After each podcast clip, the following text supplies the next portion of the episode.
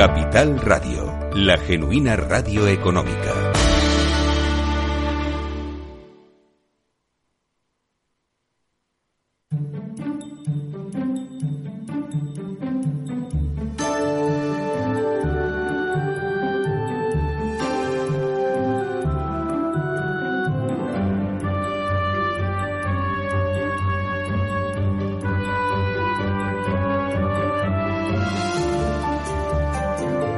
Ventaja legal, claves para manejarse en la empresa y en la vida. Bienvenidos, bienvenidos a una nueva edición de Ventaja Legal, casi, casi cerrando este ejercicio 21-22. Esta vez haciendo un especial fuera de nuestros estudios de Capital Radio, gratamente acogidos por el Consejo General de la Abogacía Española. Salimos de nuestros estudios para continuar divulgando los temas legales, acercándonos a los ciudadanos, aproximándonos también a, a los profesionales del derecho, en definitiva intentando elevar esta cultura legal que a nivel de calle creemos que es una necesidad. Hoy responderemos a consultas de nuestros oyentes. Fíjense, Carlos y Sonia me escriben desesperados. Dicen que se sienten indefensos ya que todo lo que invierten en innovación, en diseño, es fusilado, es copiado por terceros y se quedan pues eso, solos en la empresa. Luego les daremos alguna pista para que acudan a profesionales con algunos deberes ya hechos. Bueno, esta semana, ¿qué digo esta semana? Este fin de semana también hemos conocido los movimientos del señor Musk en relación con su oferta para adquirir la empresa Twitter. Bueno, bueno, más bien su paso atrás ¿eh? y la respuesta que el Consejo de Administración de la red social le ha dado. Ya les adelanto que acaban en los tribunales. También conocimos un dato sobre nuestra economía, de esos, de esos datos que yo llamo reales, que demuestran la marcha de los ingresos los gastos, las perspectivas de futuro que tienen los ciudadanos y las familias. Me refiero a cifras sobre compraventa de viviendas que crecen un 7,3% interanual, cuyos precios suben a nivel nacional un 3,8%, pero que frente a eso también en otros sitios se producen ascensos y, y descensos, caídas en siete comunidades.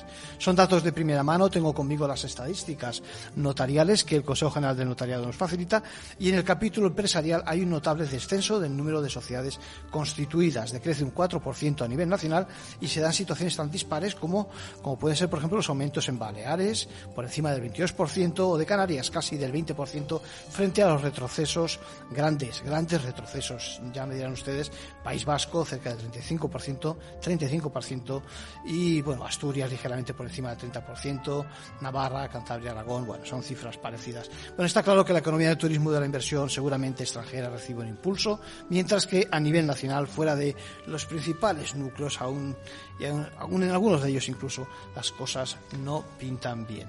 Bueno, ya les decía que, les adelanto que el plato fuerte de nuestro programa de hoy es, aprovechando la hospitalidad del Consejo General de la Abogacía, va a ser eso, la presentación que acabamos de, de asistir, de conocer del, del decimosexto informe del Observatorio de la Justicia Gratuita, donde, como todos los años, se nos facilita también esa estadística de los últimos cuatro años sobre la profesión y para ello, ¿quién mejor que Victoria Ortega, presidenta del Consejo General de la Abogacía, para explicarnos las líneas principales de ese informe. También contaremos con Antonio Morán, el presidente de la Comisión de Asistencia Jurídica Gratuita del propio Consejo, y con José Juan Toaria, presidente de Metroscopia.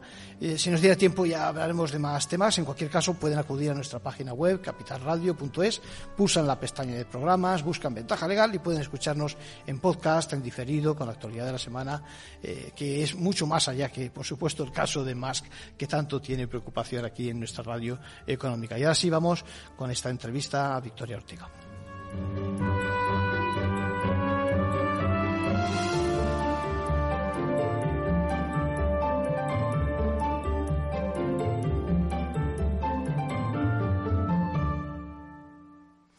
Pues tenemos con nosotros a Victoria Ortega. Victoria, ¿cómo estás?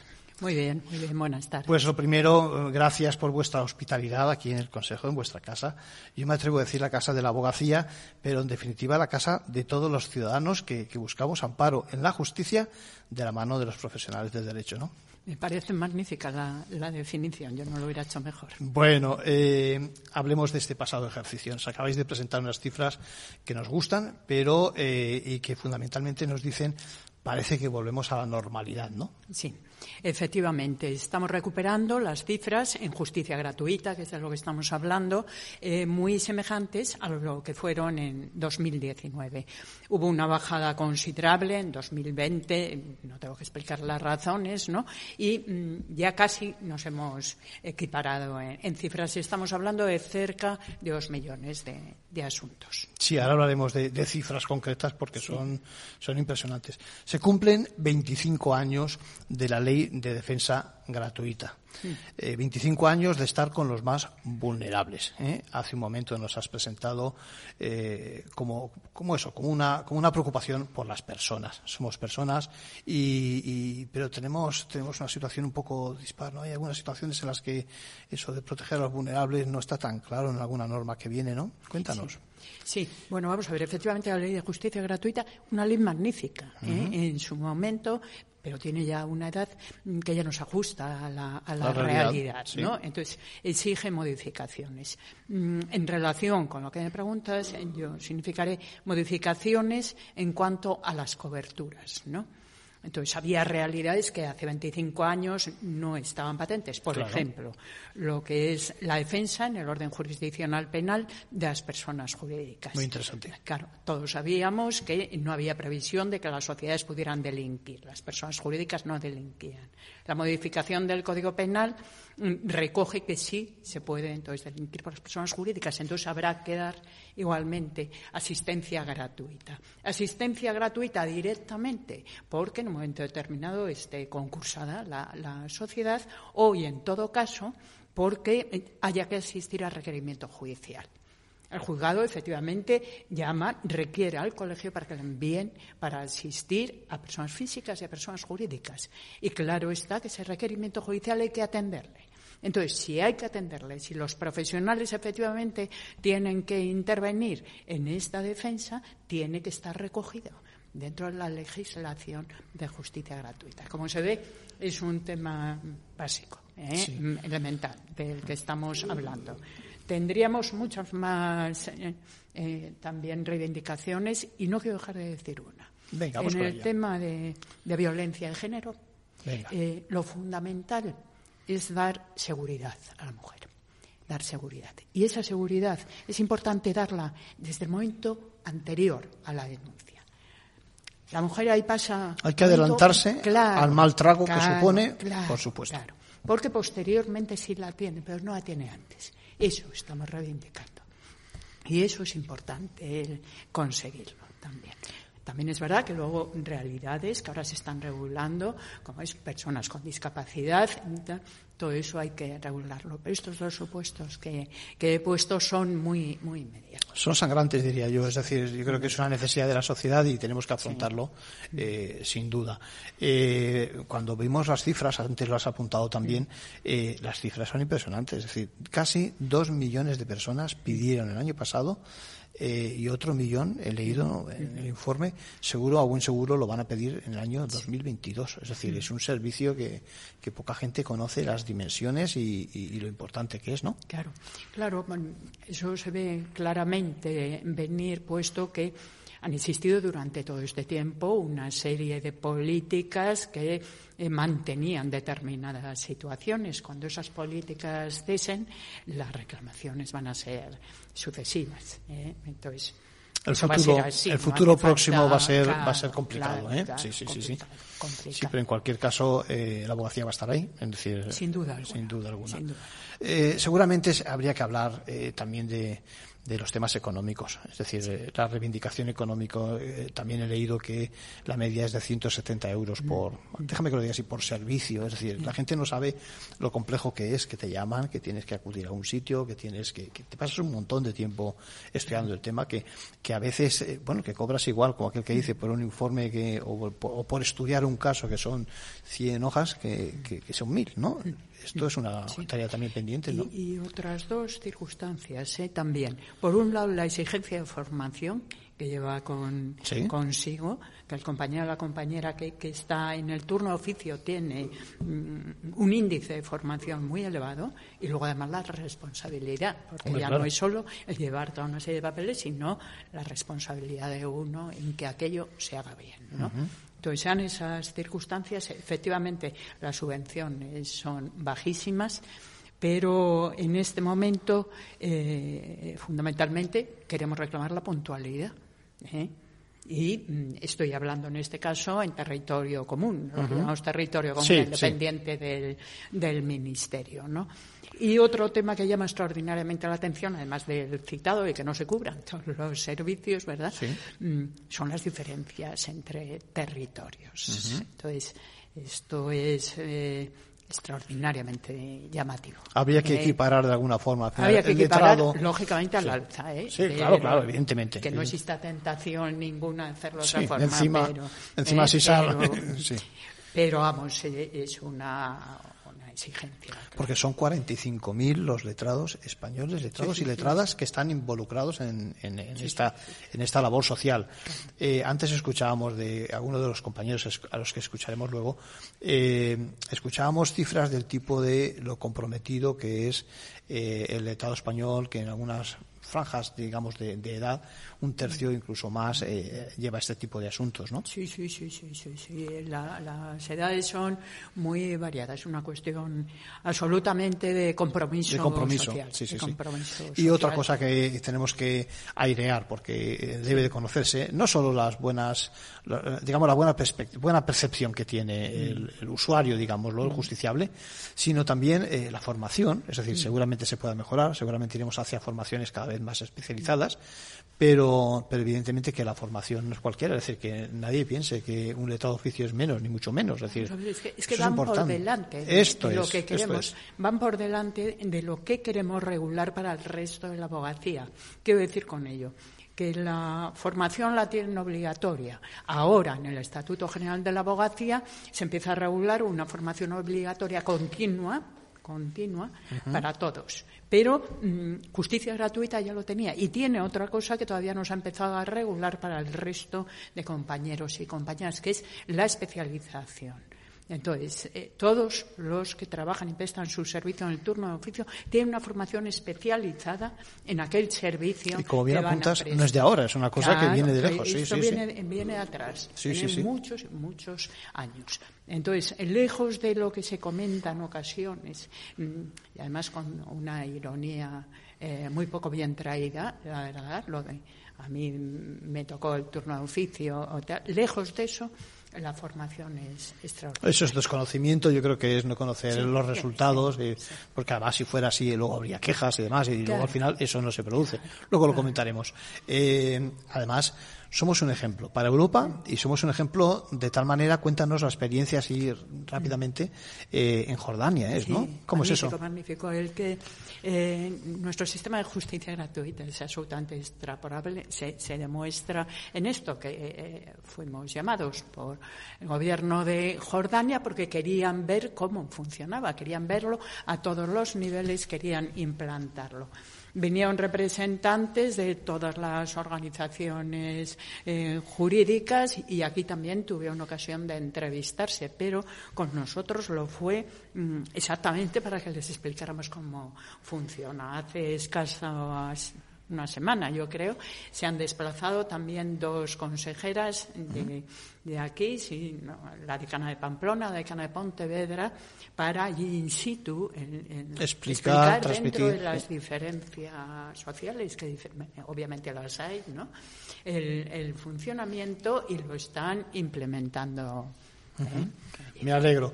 Eh, volviendo a nuestro país, ¿cómo nos perciben nuestros ciudadanos? Eh, yo creo que muy bien, ¿no? Las cifras, tengo cifras aquí delante, 79% de opiniones eh, positivas. Yo creo que son casi ni, en temas de fútbol o no sé, hay tanto, hay tanta, ¿eh? Sí, seguro que el profesor nos lo explica, me lo acaba de, explicar a mí. Y datos, bueno, yo no voy a decir que llamativos, me parecen muy llamativos, yo lo digo. Pero que, que, bueno, que es verdad que no les imaginábamos. Sí, sí. Eso es verdad. Y luego eh, me interesa mucho también eh, el compromiso que tiene el Consejo con los temas de corte, vamos a decirlo así, de nuevas tecnologías, temas digitales, electrónicos. Cada vez más vamos hacia una sociedad de ese tipo. Y, me consta que últimamente eh, conozco que habéis tenido algún tipo de convenio, ¿no? Por una parte te preguntaría con algo que siempre es un quebradero de cabeza y es LexNet. hasta hace nada se nos atasca, bueno, se nos sigue atascando, no por nada, con, cuando enviamos archivos y demás. Sin embargo, habéis eh, obtenido ¿no? un acierto recientemente, un acuerdo. Cuéntanos, para ampliar, ¿no?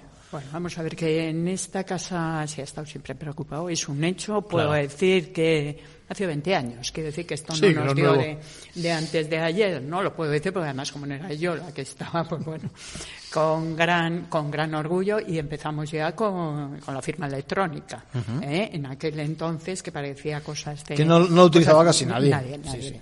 Eh, en la materia que estamos hablando tenemos el expediente electrónico de justicia gratuita que en su momento fue también revolucionario. Sí, y vamos, vamos avanzando con, gran número de proyectos. En cuanto a lo que me, me preguntas de, del SNET, hay dos cosas. Una, mm, estos eh, sistemas telemáticos exigen una inversión Sí, eh, Entonces, exigen una inversión mm, y, eso hay que llevarlo a cabo. Pero luego hay una, una cuestión que es todavía más importante, que es la interoperabilidad. Mm. ¿Eh? No puede ser que sigamos en cada comunidad autónoma o por grupos con, sistemas que no se comunican entre sí. Sin duda. ¿Eh? Eso es todavía más perjudicial que lo que señalabas de que tenga caídas y demás, que efectivamente las tiene. Últimamente. Sí que ha habido un paso y se está trabajando mucho y se está trabajando además más con motivo de la tramitación del proyecto de eficiencia digital que mm, se está mejorando pero hay que avanzar en interoperabilidad. No podemos centrarnos solo, hoy hablando aquí, en el, bueno, aquí y afecta a los demás, porque en definitiva los órganos centrales todos acabamos aquí, mm, en, el tema del SNET, sino en cómo, cómo se trabaja en el resto de las comunidades. Eso es fundamental. Hay que buscar además que el justiciable y que, mm. por supuesto, también los vulnerables, pero todo el mundo tengamos acceso desde cualquier parte de nuestro territorio en las mismas condiciones, ¿no? Claro está. El, expediente digital, por ejemplo, eh, eso es ya más que exigido. Está en alguna comunidad autónoma, mm. pero eso tiene que generalizarse rápidamente. Sí, además además,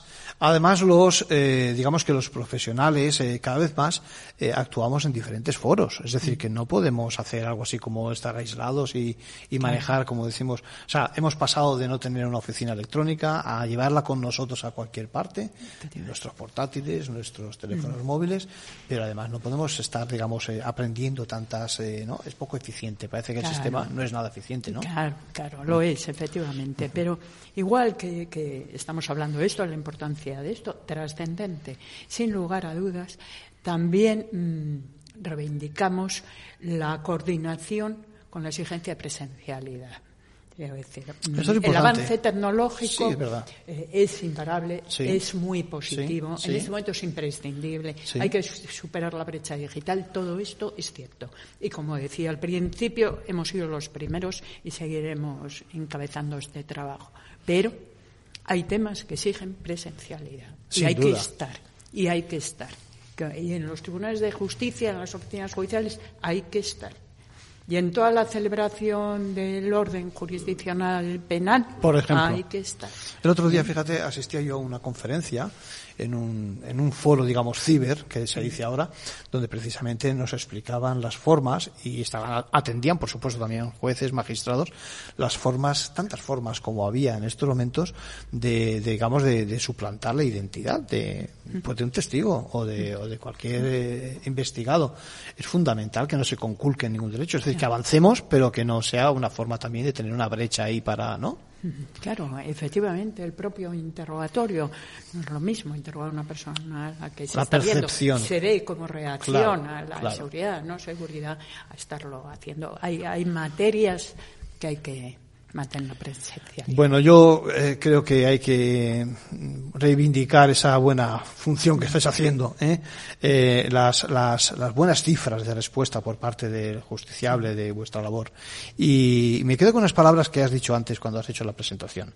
Es un día para celebrar y es un día también para reivindicar. ¿eh? Yo creo que no tenemos que estar parados y me parece que en la línea en la que vais, yo creo que con tantos acuerdos, me estoy acordando ahora del acuerdo con, el, con los notarios también, ah, sí, muy importante, firmamos el viernes. Cuenta, cuéntanos, el viernes sí, pasado, muy justo. Lo que se trata es del reconocimiento de firma de efectos notariales, es decir, la, mm, la posibilidad de celebrar gran número de los actos notariales que llevamos a cabo telemáticamente. ¿Eh? Entonces esto es un tema eh, importante. Clave también, clave, también. Bueno, pues eh, lo dicho, agradecer vuestra hospitalidad, ¿eh? que podamos hacer el programa hoy en directo desde, desde la casa de la abogacía y de todos los de todos los españoles también, ¿eh? y, y seguiremos en contacto al, al quite con tantos esfuerzos como estáis haciendo. Muchas gracias, Victoria. Muchas gracias a vosotros. Seguiremos en contacto.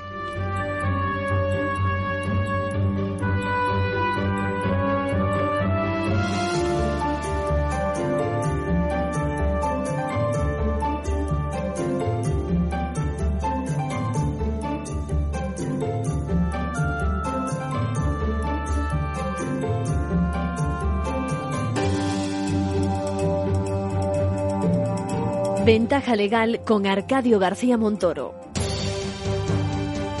Manual de crisis. Reglas a seguir en caso de necesidad. Bueno, ya les adelantaba que Carlos y Sonia, dos oyentes que ya han hecho preguntas en más ocasiones, me escriben esta vez a la desesperada.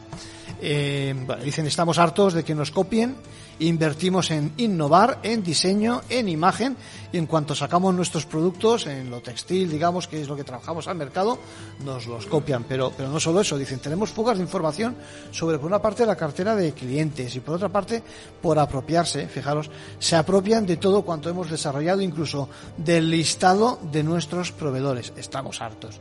Eh, nos gastamos, dice lo que no está escrito en la marca, en ciberseguridad, etcétera, pero al final no, no avanzamos. ¿Qué te parece? Y nos sentimos indefensos.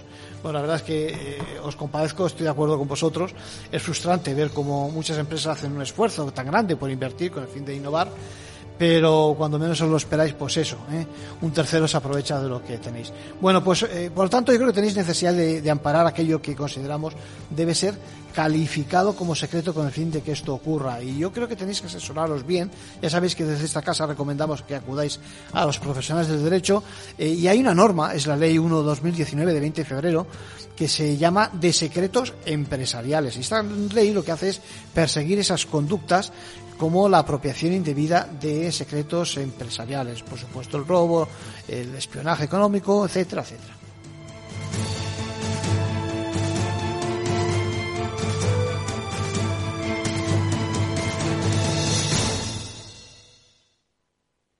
¿Qué es ir más allá? Con Arval podrás llegar donde te propongas de la forma más sostenible y desplazarte como y cuando necesites con una oferta de renting sostenible, segura y conectada. Y preocuparte solo de conducir porque nosotros nos ocupamos del resto. Arval, la transición energética arranca aquí. Más información en arval.es.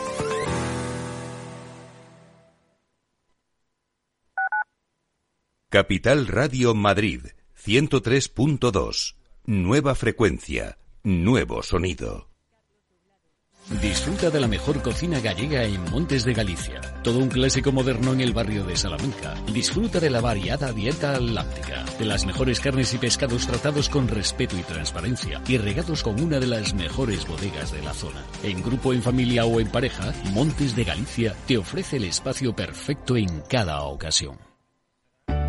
Conecta Ingeniería es el programa que acerca la ingeniería a la sociedad. Todos los miércoles de 10 a 11 de la mañana en Capital Radio con Alberto Pérez. Conéctate. Mesa y Descanso es el programa donde Mar Romero te acerca cada fin de semana los mejores productos, te invita a disfrutar de los buenos vinos de cada denominación de origen y a conocer restaurantes y lugares de ocio con un encanto especial. Mesa y Descanso, los domingos a las 13 horas, aquí en Capital Radio. Los lunes, de 10 y 5 a 11 de la noche, escucha en Capital Radio Una periodista en zapatillas, el programa que te acerca el deporte y la vida sana, dirigido y presentado por Samantha Chocrón. Información sobre carreras, entrevistas a profesionales de la salud, la solidaridad en el mundo del running, todo esto y mucho más te lo ofrece Samantha Chocrón, una periodista en zapatillas.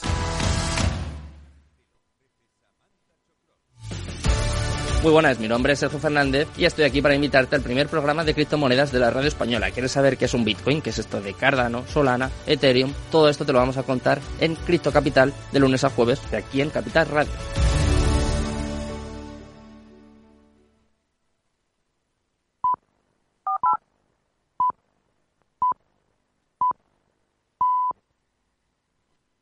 Ventaja legal con Arcadio García Montoro.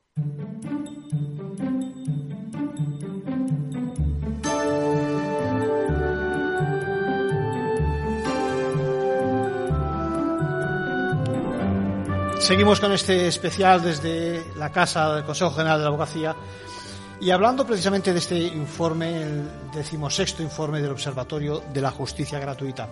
Ahora tenemos con nosotros a don Antonio Morán. Antonio, ¿cómo estás? Muy bien, buenos días. Pues Antonio es uno de los padres de este, de este informe.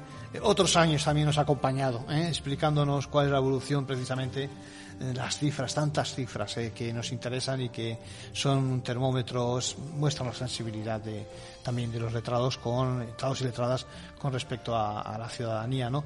Eres presidente de la Comisión de Asistencia Jurídica Gratuita del propio Consejo, ¿correcto? Correcto.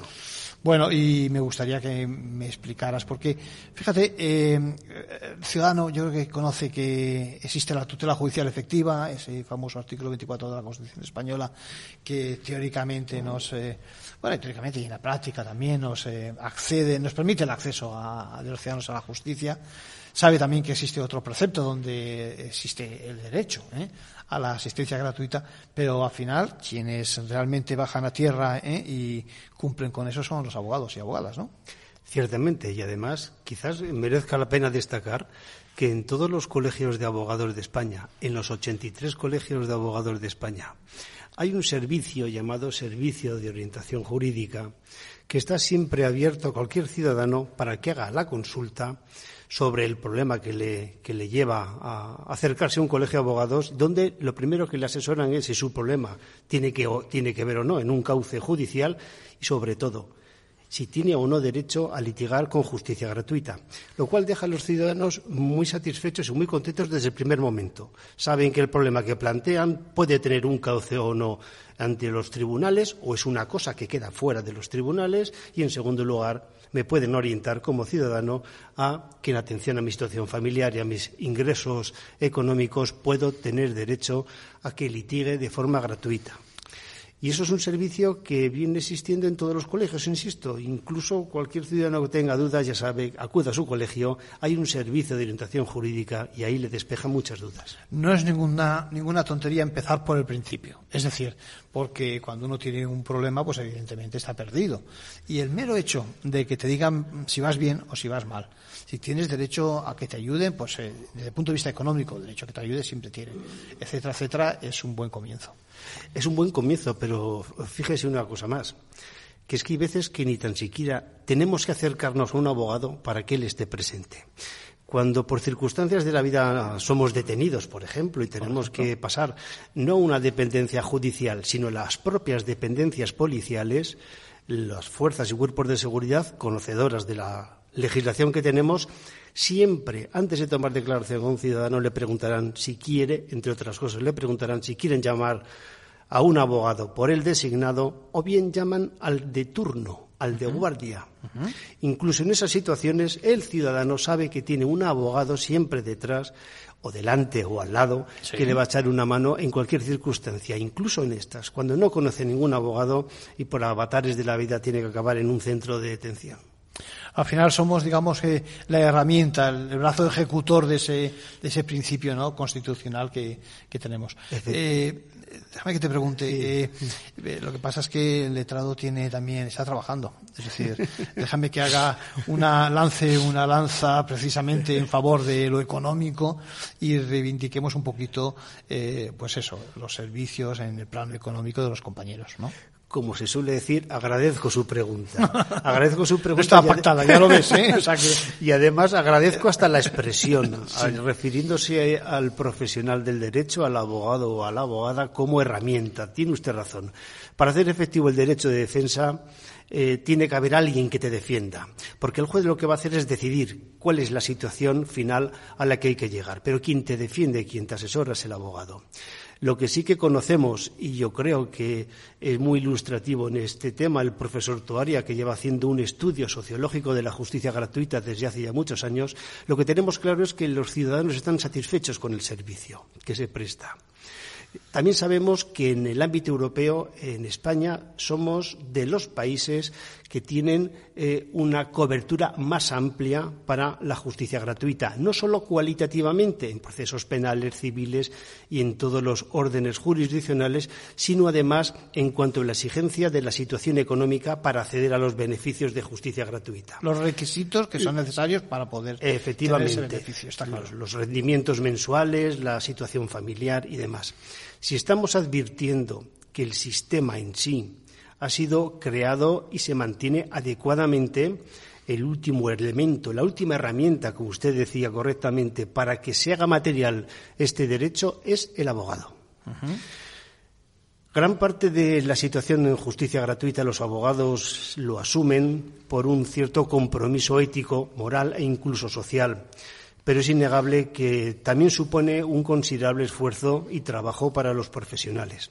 Y lo que estamos detectando, no de ahora, de siempre, pero en los últimos años se viene acusando con, mayor eh, con mayor acento es, por un lado, una gran disparidad de situaciones y de compensaciones, como antes usted exponía con la presidenta del Consejo General, y por otro que las percepciones de los abogados es realmente baja y no solo eso, sino que incluso debido a las exigencias formales que se vienen realizando por parte de buena parte de las administraciones se ralentiza los plazos para liquidar las exiguas cantidades. En el informe se detecta un dato y es que el importe medio de lo que es la intervención de un abogado en el año pasado es de 147 euros, por debajo de lo que en el año 18 o 19 se venía percibiendo. Eh, es una situación que, como cualquier ciudadano comprenderá, llevar un procedimiento judicial que puede llevar meses, pues si esa es la media de lo que corresponde a unas intervenciones y otras, es realmente escasa. Y hay que tratar bien a la herramienta. La herramienta del Estado tendente a lo material para ofrecer justicia gratuita a los, ciudadanos ya hemos dicho que es adecuada. Porque lo sabemos, porque la gente está satisfecha. Y lo sabemos porque nos comparamos con el resto de Europa y vamos por delante. Pero lo que no se está cuidando es el elemento humano, la herramienta humana. El abogado que sigue en una situación que yo creo que no es de recibo. Sí, porque además eh, la satisfacción por parte del justiciable, de los usuarios, es muy alta y además, eh, déjame que lo diga así, eh, hemos inventado una fórmula de cooperación entre lo público y lo privado que es admirable. Es decir, ojalá existiera en tantos otros campos, ¿no?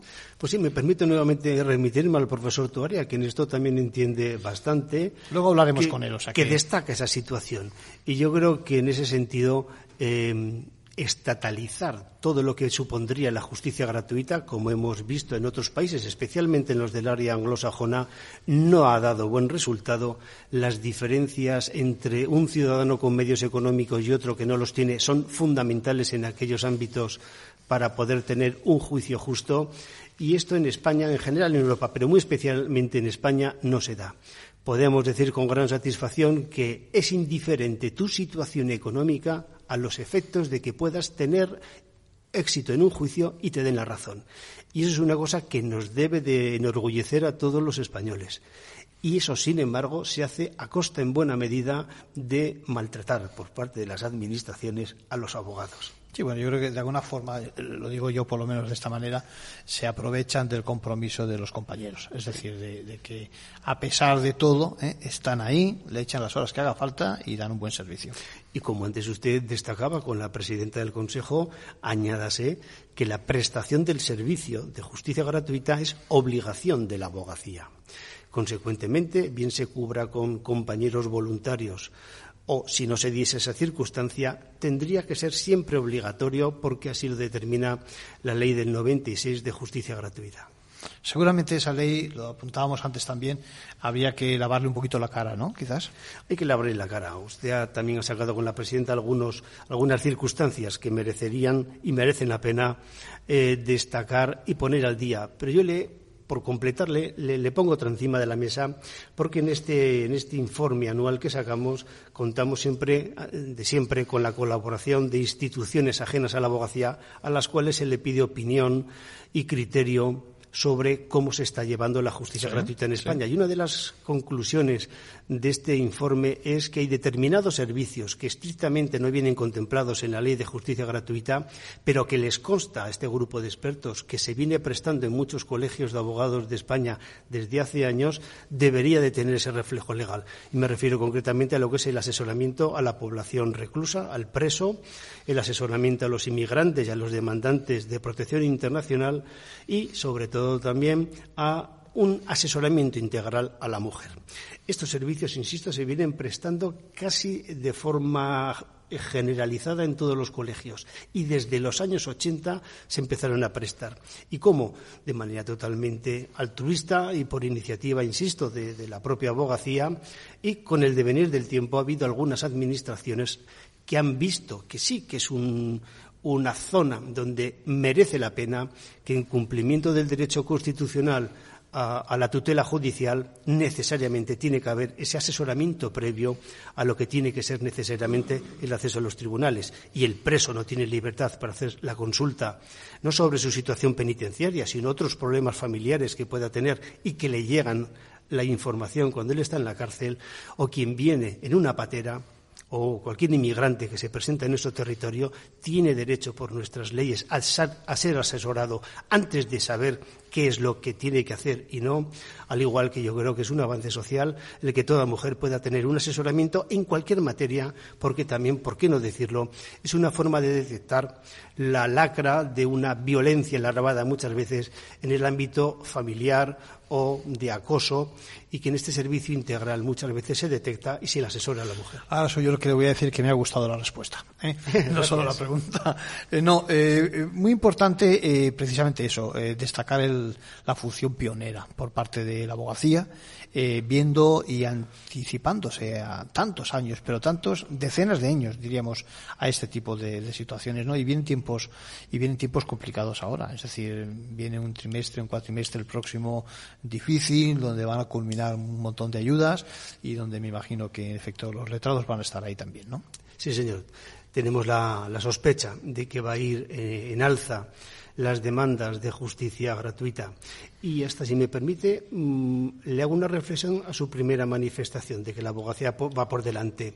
Eh, sí, va por delante porque advertimos que los poderes públicos van por detrás, fíjese. Eh, cuando, Eso no es ninguna novedad, pero bueno. Efectivamente, pero es otra forma de explicarlo, ¿verdad? y las dos coinciden lo mismo. Cuando en los años 80 se estaban eh, creando servicios de asesoramiento integral a la mujer, para detectar, entre otras cosas, supuestos de violencia o de, o de explotación sexual incluso. Cuando en aquellos años ya había compañeros que eh, con ayuda de los colegios se desplazaban una vez a la semana a un centro penitenciario y tras hablar con el director les permitía llevar un asesoramiento a aquel que tenía cualquier problema, bajaba el locutorio y tenía contacto con un, con un abogado. Yo me pregunto, ¿es que nos se adelantó la abogacía o es que nunca fue sensible la administración, los poderes públicos, hasta que le tiras de la chaqueta durante años, durante décadas para decir, no se da usted cuenta que hace falta hacer algo en este ámbito? Por eso decimos muchas veces que la abogacía va por delante, pero a lo mejor es en los poderes públicos los que van por detrás. Yo creo que está en el ADN de la abogacía ayudar, a eh, proteger a los vulnerables y cuando las cosas no han vendido, pues no han interesado. Entonces, 40 años atrás, pues, evidentemente, esto no estaba de moda en el mal sentido de la palabra. es decir, y aquí, sin embargo, estaba la abogacía detrás de esas necesidades. Y mire que no es caro, ¿eh? Porque si nos damos cuenta que toda la justicia gratuita le ha costado al Estado tanto en la Administración General como en las comunidades autónomas, 284 millones de euros en un año, se puede decir que eso no es muy caro. 284 solo en un año, es decir, únicamente haga. Sí, bien, bien, bien, Y ahora mm, veamos cuál es la inversión total, total que ha hecho el Estado en materia de justicia, en el resto. Podemos estar calculando 3.400, 3.500 millones. Es una gota dentro de. Pues efectivamente, usted lo dice, creo que es una gota de agua. Don Antonio Morán, eh, presidente de la Comisión de Asistencia Gratuita del, Consejo General de la Abogacía, un placer tenerle por, los eh, espacios de Ventaja Legal y de Capital Radio. Seguiremos en contacto hablando y, explicando las bondades del servicio. Cuando usted quiera, gracias.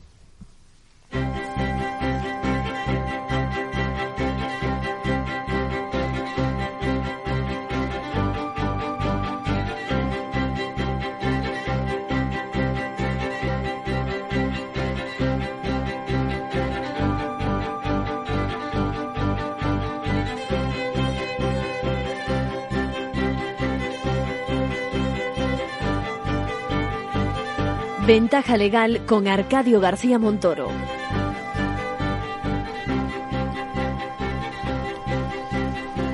Bueno, mismo trámite.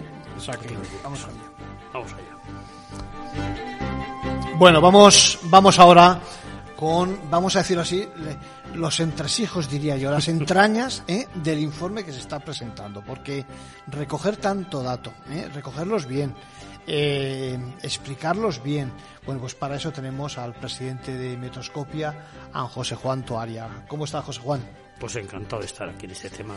Bueno, es, es, es, un placer tenerte aquí porque eh, nos interesa mucho pues eso, transmitir a nuestros oyentes eh, los datos que yo creo que son muy positivos del informe desde el punto de vista sociológico, ¿no? Y porque a veces los juristas, yo creo que está bien también que nos miren desde lejos ¿eh? y desde con otros ojos ¿eh? acerca de qué es lo que hacemos y del ejercicio. Eh, ¿cuál, es la primera impresión? ¿Es buena? ¿Es mala? ¿Cuál es? No, la primera impresión es que los juristas tenéis, te incluyo, nos de tú, sí, por favor, amigos, por favor. Eh, mucha peor impresión de cómo les ve la gente de cómo les ve. Mm. Eso pasa en todos los países, hay muchos estudios al respecto, porque dos de las profesiones más antiguas son también las que tienen más estereotipos, bromas, chistes, que son los médicos y los abogados. Pero luego cuando rascas, de verdad, la ciudadanía, eh, lo que en España, por ejemplo, en todas las encuestas que hacemos sobre confianza de instituciones, la abogacía suele ser la profesión jurídica mejor evaluada, por encima de jueces, fiscales, que están tan bien evaluados también. pero por encima de los abogados. Es decir, los abogados tienen esa sensación, probablemente por la vivencia cotidiana, de que unos les alaban, otros les insultan, unos están encantados, otros no, ¿no? Pero el conjunto, el balance global, es que es una profesión muy bien evaluada y con razón. Y en este caso concreto de hoy, que es de la justicia gratuita, con extrema razón. Es decir, eh, se trata de un esfuerzo, como han señalado los, los que has entrevistado, que hace la, abogacía española, tú lo has dicho muy antes, porque va en su ADN la idea de asistir al que no puede eh, pagarse la, la, defensa, ayuda. ¿eh? Está en la Constitución. Eh, la ley nuestra es una ley tan buena que cuando la Unión Europea ha hecho una directiva obligatoria para todos los países del año 16 prácticamente ha copiado la ley española. ¿eh? Y la presidenta hablaba antes del caso de Jordania y algún otro país que está copiando el sistema. ¿Qué es la que tiene la clave del sistema español de justicia gratuita? Pues son dos. Uno, financiación pública, como debe ser, porque es una obligación del Estado, asumida en nuestro caso constitucionalmente, de atender a los más desvalidos. Y dos, ejercida o eh, gestionada por una entidad privada. Eh, comentábamos antes, lo comentabas tú, que el 80% de los españoles, 80%, considera que el mejor sistema de gestionar los intereses públicos o los bienes públicos es mediante un tándem público-privado. Es decir, la estatalización, como ha señalado Antonio Román, en este caso la de la justicia gratuita funciona muy mal, se burocratiza, la gente no la quiere, hicimos un estudio sobre eso, eh, que hubiera funcionarios del Estado que se encargaran, no quieren.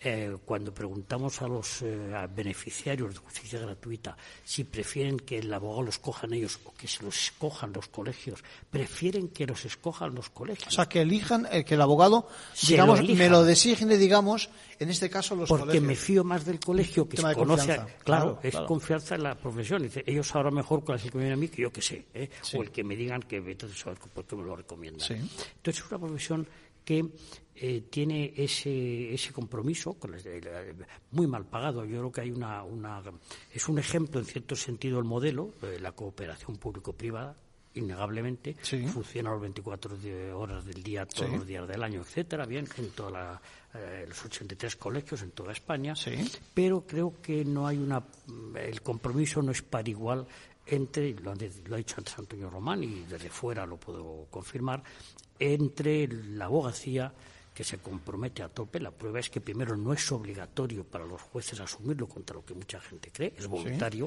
y lo hace más del tercio. Y en segundo lugar, la administración pública es de una racanería, vamos a decirlo claramente, a la hora de eh, no pagar a los abogados, es de ayudar a los que estos ayudan. Esto es. Porque ese dinero que invierten en justicia gratuita no es para pagar una nómina de un abogado, que además es muy, muy baja, es, es es un enfoque, eso es un enfoque que hay que cambiar. Es decir, no se trata, digamos, de, ayudar a una profesión, no, se trata de ayudar, a los que ayudan. Al justiciable y, evidentemente, al final pagar Mínimamente. Pero es que ahora no llegamos ni al nivel de mínimo. Es que ningún abogado vive de esto. Eh, la prueba de ello es que, de lo que comentabas tú mismo hace un rato, del ADN, que es una buena expresión, que va en el ADN de la abogacía, la justicia gratuita, es que resulta que el porcentaje de abogados que se dedican a ella es, es superior entre los más mayores que entre los más jóvenes. No porque tengan menos compromiso, sino por un dato que no se suele comentar y que a mí me parece muy revelador. Es que en España, para ser abogado de justicia gratuita, tienes que demostrar que eres buen abogado, es decir, que tienes ya experiencia. Eso es una garantía. Claro. Y entonces eso hace que la proporción de abogados jóvenes que pueden ejercer, aunque quieran, es menos, porque hasta que no tienen tres años no se les permite. Eso no lo sabe la gente. Es decir, no lo sabe la gente. Por ejemplo, en Estados Unidos, que siempre estamos fascinados por mm telenovelas, películas de abogados americanos.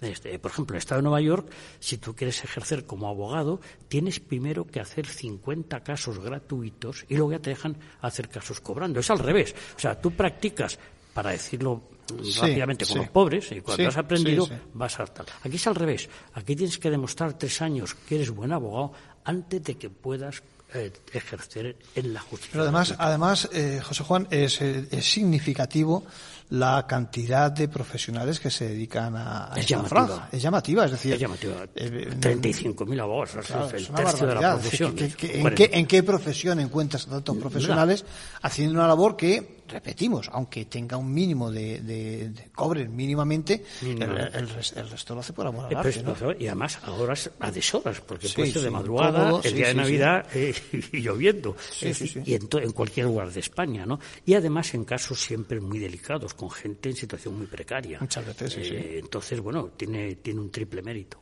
Sí, al final he leído también algún dato, o te he escuchado algún dato, acerca de que unos 6 millones de ciudadanos y somos 36 millones, has dicho antes, de adultos, es decir, una sexta parte de nosotros acudimos a este tipo de servicios. Sí, mm, prácticamente han acudido cuatro. Y hay otros dos millones que dice que, que consideran muy probable. Bueno, y con la que viene seguramente acabará. Exactamente, es una anticipación de algo que ven venir, ¿no? Es decir, que realmente es un sexto, una sexta parte de la población la que directa indirecta real o potencialmente puede necesitar esta ayuda. Es una ayuda estatal, como debe ser un Estado avanzado, social como es el nuestro, que se presta de la forma más eficaz posible a través de la profesión que realmente se ha implicado y ha demostrado eh, su implicación desde hace mucho tiempo con, con, y lo hace además, que es lo más llamativo, de una forma que los propios usuarios de la justicia gratuita evalúan llamativamente de forma favorable. ¿eh? Es decir, es muy difícil satisfacer a una persona en situación muy precaria, que se siente muy abandonado, que tiende a pensar que nadie le importa y que llega un abogado y resulta que le evalúa muy bien la asistencia que le da. Bueno, el 82% de los que han tenido contacto con la justicia gratuita evalúan positivamente la actuación del abogado o abogada que les ha correspondido. Estaba buscando precisamente esos datos. En efecto, eh, cuando se evalúa en términos de 0 a 10, la puntuación media es muy superior a, la media, precisamente. Eh, la verdad es que los datos son. Quizás pudiera existir, no lo sé, ¿eh? pudiera existir una, descompensación en diferentes territorios en España o, o es más o menos igual la labor en todos no, los... Una cosa que ha conseguido esta casa, eh, dado que tanto tú como yo somos ajenos a ella, podemos hablarlo, el Consejo General, desde que existe, ha logrado una homogenización llamativa de lo que llamaríamos la ética profesional de lo que llamaríamos el, código deontológico no escrito de la abogacía. La abogacía se entiende y se practica de forma que prácticamente no muestra diferencias de unas provincias a otras, de unas eh, autonomías a otras. Eso, las encuestas que hacemos para el Consejo, a veces con muestras muy grandes para poder comparar abogados de diferentes zonas, muestran que todos eh, comprenden y entienden y perciben la profesión del mismo modo. Es decir, no es el abogado eh, gallego no ve la profesión de una forma distinta del abogado andaluz. Comparten un mismo mm, etos, una misma ética profesional eh, que es muy llamativo, pues somos un país muy diverso, muy plural, muy dispar, pero en este caso concreto, como pasa también en la medicina, eh, hay una, ética profesional, un honor corporativo que es, que es eh, compartido de forma muy clara. Bueno, me gustaría también, para acabar, que nos explicases un poquito qué técnicas, porque al final estoy viendo ojos distintos, lo cual es muy bueno, que estos ojos distintos del propio, del letrado, nos expliquen cómo funcionamos, incluso que mejoren nuestra propia percepción. Mm. Eh, ¿Cómo tenéis este tipo de, encuestas? ¿Son, son Cuéntanos un poco bueno, los Te lo voy a contar muy rápidamente porque no vamos a entrar en tecnicismos. ¿Sí? Básicamente es el, sistema más fiable que hay que no es 100% exacto, nada, bueno, es, que es la entrevista personal a una muestra significativa estadísticamente, es decir, que constituya un retrato a escala reducida de la población española, que sea representativa. Entonces, los datos que te digo sobre lo que ves a los españoles es como de un retrato a escala reducida de la población española. Por eso podemos decir que los españoles piensan. Un error muy frecuente es decir los encuestados. No, no son los encuestados. Es los encuestados son representantes de conjunto, porque han sido estadísticamente eh, elegidos. En el caso de los abogados, lo mismo. Cogemos una muestra estadísticamente representativa de los 133.244, me parece que son ahora, abogados ejercientes, la hacemos estadísticamente representativa por sexo, por edad, por lugar de ejercicio, etcétera, y esa muestra, que repito, como un, retrato a escala reducida, es a la que entrevistamos. Y entre los usuarios, pues lo mismo. Fenomenal, yo creo que perfecto que hayamos salido bien retratados, ¿eh? con, con imparcialidad. En absoluto. En absoluto. Eh, José Juan Toaria, presidente de Metoscopia, muchas gracias por tu colaboración y gracias por eh, este impacto que nos has enseñado acerca de nuestra profesión. Bueno, poco más, invitarles a que nos escuchen por nuestros podcasts y demás, ya saben, en las redes y en cualquier caso les esperamos la próxima semana en Ventaja Legal. 嗯。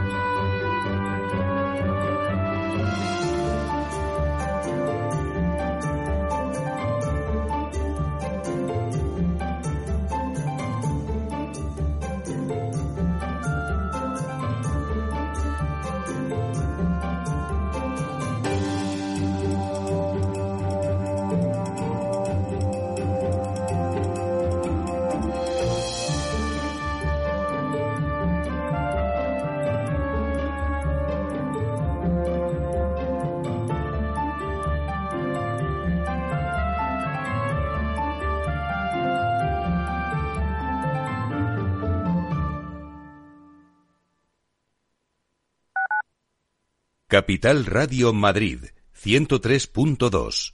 Nueva frecuencia, nuevo sonido.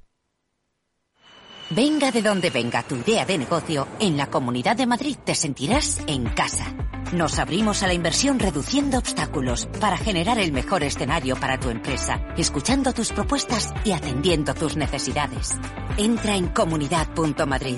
Estamos siempre abiertos. Somos Región Emprendedora Europea 2021-2022. Comunidad de Madrid. Si quieres entender mejor todo lo que rodea a nuestro sector alimentario, tienes una cita en La Trilla. Un gran equipo de especialistas te acercará a la actualidad económica y política desde el campo hasta la mesa. Conocerás sus principales innovaciones sin olvidar las producciones más tradicionales. Los sábados de 8 a 9 de la mañana con Juan Quintana, La Trilla de Capital Radio.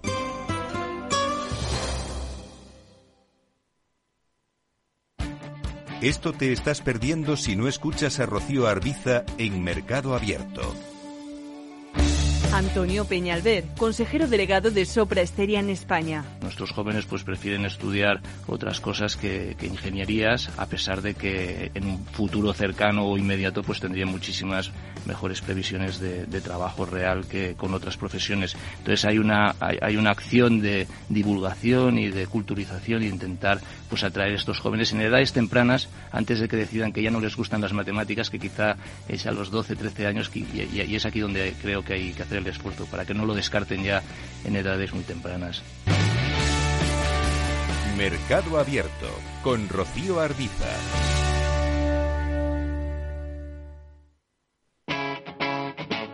Capital Radio.